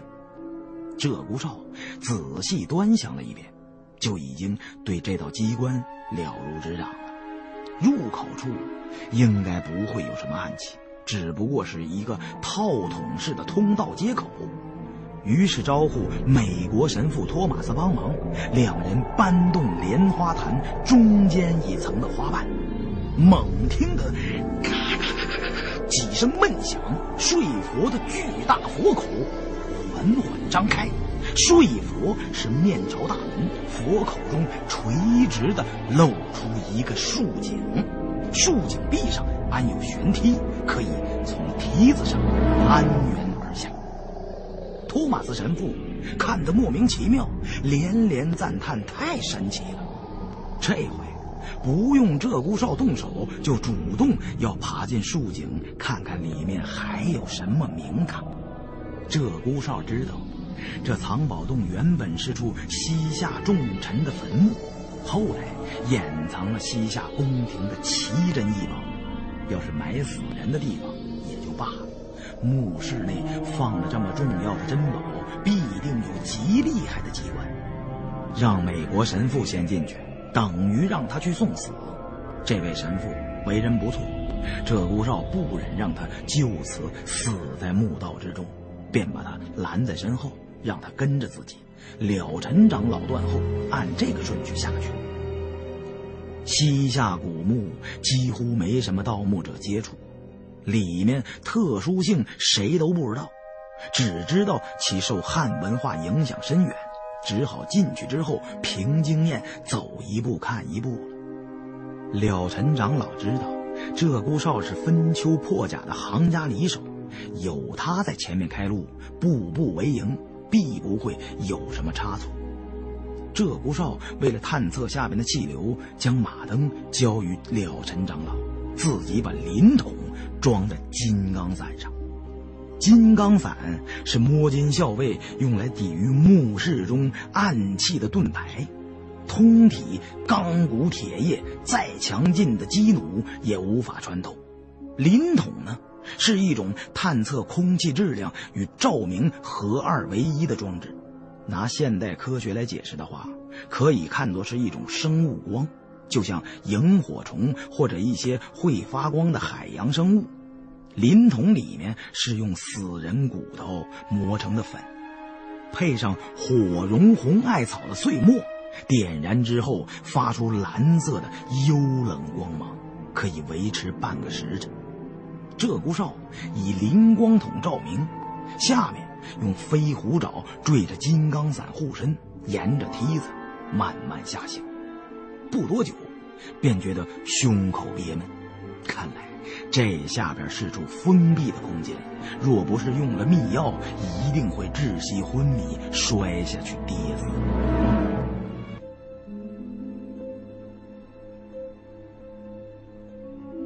鹧鸪哨抬头问上面的了尘长老与美国神父怎么样。是否需要先上去，等下面换够了气再下来？那二人示意无事，这种情况还在忍受范围之内，已经爬了一多半了，就接着下到底吧。鹧鸪哨等人向树井下爬了约有一盏茶的时间，就下到了底。树井下四周都是冷森森的石墙，非常干燥。鹧鸪哨举着灵光筒一转，想看看周围的状况。忽然，对面悄无声息地转出一位金盔金甲的武士，横眉立目，也不搭话，双手抡举锋利的开山大斧，对准鹧鸪哨兜头便剁。鹧鸪哨应变神速。在树井中见忽然有一位金盔金甲的武士举着开山大斧要劈自己，立刻大叫一声，身体向后弹出，贴在了身后的石壁上，同时撑开金刚伞护住头脸，二十响的镜面匣子也从腰间抽了出来，枪身向前一送，利用持金刚伞的左手撑开机头。摆出一个攻守兼备的姿势，用枪口对准了对面的金甲武士。鹧鸪哨刚才因何要大叫一声？盖因外家功夫练到一定程度，如果做激烈的动作，就会身不由己的从口中发出特异声响，这是和人体呼吸有关。如果不喊出来，就容易受内伤。并不是因为害怕的大喊大叫，但是鹧鸪哨吼着一嗓子不要紧，把还没爬下梯子的神父托马斯吓了一跳，脚下一滑，从梯子上掉了下来。这胡少天头着风声一响，知道有人掉下来，急忙一举金刚伞，把掉下来的美国神父拖了一下，好在并不太高。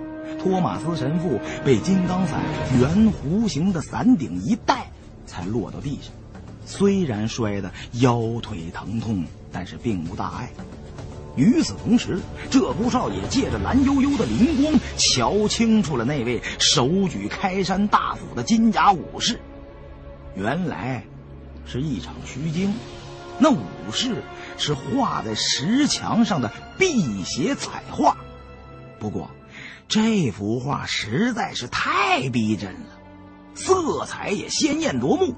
那武士身形和常人相似，面容凶恶，须眉几张，身穿金甲，头戴金盔，威武无比呀！而且画师的工艺精湛到了极点，金甲武士的动作充满了张力。虽然是静止的壁画，画中的那股魄力呼之欲出。冷眼一看，真就似随时会从画中破壁而出啊！这时，了尘长老也从树井中爬了下来，看了那武士壁画，也连连称绝。了尘长老与鹧鸪哨二人仔细看了看那壁画上武士的特征，可以断定，这位金甲将军是当年秦国的一员大将，名为。翁仲，神勇绝伦，传说连鬼神都惧怕于他。唐代开始，大型的贵族陵墓第一道墓墙上都有翁仲将军的画像，就像门神的作用一样，守护陵墓的安全。但是，这种暴露在陵墓主体最外面的彩色画像，很容易受到空气的侵蚀，年代久了，一见空气，画中的色彩就会挥发。而且盗墓者盗斗的时候，多半是从古墓的底部或者侧面进入，很少会经过正面的墓门。所以，对这位传说中的守墓将军翁仲，也只是听说过，今日才是第一次见到，便不免多看了几眼。鹧鸪哨对了尘长老说道：“师傅，这西夏人的墓穴……”果然是受中原文化影响深远，连古代秦国的将军都给照搬过来了。看来这画有守墓将军的墙壁，应该就是通天大佛寺下的古墓石门。咱们现在所处的位置，已经是玄门了。了尘长老举起马灯，看了看那面画有翁仲的石墙，点头道：“嗯。”墙上有恒久纵期的门钉，却是座木门。了尘长老话音未落，只见那石门上的金甲翁仲闪了两闪，就此消失了。托马斯神父进了这阴森可怖的地道，正自神经紧张，忽见在马灯的灯光下，墙上的金甲武士忽然在眼皮子底下就没了。大惊失色，连连在胸口画着十字。了尘长老对托马斯神父说：“杨和尚不必惊慌，这里空气逐渐流通，那些画上的油彩都挥发没了，并非鬼神作祟。”托马斯神父惊魂未定，只觉得这地方处处都透着神秘诡异的气息。就连全知全能的上帝，大概都不知道这石门后边的世界是什么样子的。今天被这两个中国人硬带进来，可真是倒透霉了。说不定这地下的世界是通往撒旦的领地，又或者里面有什么狼人、吸血鬼、僵尸一类的。托马斯虽然是位神父，而且信仰坚定，但是。始终改不了面对黑暗时的恐惧感，他心里也经常自责，认为大概还是自己的信仰不牢固。今天这次遭遇，也许是上帝对自己的一次试炼，一定要想方设法战胜自己畏惧的黑暗。然而，这种与生俱来的心理是很难在短时期内就克服的。鹧鸪哨。没空去理会美国神父此刻复杂的心情，仔细的查看了一下古墓的全门，知道这是一道流沙门。这种木门的设计原理十分巧妙，木门后有大量的沙子，安葬墓主之后，从外面把石门关上，石门下有轨道，石门关闭的时候带动门后的机关。就会有大量沙子流出，自动回填门后的墓道，用流沙的力量把石门顶死。整条墓道中也被流沙堆满，这样在回填墓道的同时，也给墓门加了道保险。石门虽然不厚，却再也不可能从外面推开了。不过。随即，鹧鸪哨与了尘长老发现了一个小小的细节，这个细节很容易被忽视，就是石门下的缝隙没有散露出来的沙子。因为玄门不管做的多巧妙精密，门下由于要留条轨道，所以必定有一点缝隙。流沙门关闭的时候。总会有少量的细沙在缝隙里被挤出来。这个没有细沙的痕迹，很明显的说明门后的流沙机关没有激活，如果说是按照死者入葬的情况，这就显得有些不可思议了。但是，这墓里没有葬人，里面全是西夏宫廷的奇珍异宝。西夏人准备将来复国之后，还将这些东西取出来，所以不能把墓门彻底封死。这就省去了许多手脚，不用再打盗洞进去了，直接推开石门就能从墓道进入墓室的藏宝洞。鹧鸪哨同了尘长老与美国神父三人一起用力推动玄门，那玄门。并没有封死，而且门后的流沙机关被人为的关闭了。虽然石门沉重，但这石门并不是地灵中那种千斤巨门，只不过是贵族墓中墓道口的一层屏障，也只不过几百斤的力道。三人还未使出全力，就把石门推开了一道缝隙，其宽窄可以容得一人进出。鹧鸪哨举着金刚伞，当先进了玄门，随即射出一只火铃子，火光一闪，把整条墓道瞧了个清楚。之间两侧的蓄沙池中根本没装沙子，空空如也。墓道地面上的木砖铺得平平整整。鹧鸪哨知道，墓道越是这样平整有序。越是暗藏危机，里面很可能有暗箭、飞刀、毒烟一类的机关埋伏。了尘长老也在后边嘱咐鹧鸪哨要加倍提防。流沙门没有封死，有可能因为西夏人急于奔命，匆忙中无暇理解。反正这大佛寺已经被恶化的自然环境吞噬，地面没有标记。不知道究竟的人根本找不到，也有可能是个陷阱，令进入玄门的盗墓贼产生松懈的情绪。俗话说：“玄门好进，玄道夺命。”有些玄门虽然厚重巨大，后边有石球流沙封堵，但那些都是笨功夫，只要有足够的外力介入，就可以打开。真正的机关暗器，第一是在墓室中，其次就是墓道，这两处都是盗墓贼必经的地点。鹧鸪哨自然是不敢大意，毕竟从没进过西夏人的墓穴，凝神屏气，踩着木砖前行。墓道长度约有二十三丈，尽头处又是一道大门。这道门附近的情况。非比寻常，门又高又宽，造成像城门一样的圆拱形，占据了整个墓道的截面。大门整体都是用白色美玉雕成，没有任何花纹，上面刻着很多西夏文。鹧鸪哨等人虽然不认识这些字是什么意思，但是推想应该是某种佛教经文。玉门上。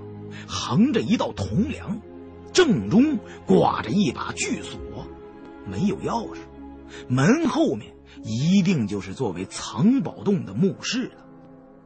奇怪的是，正面的白玉门两侧各有一个很深的拱形圆洞。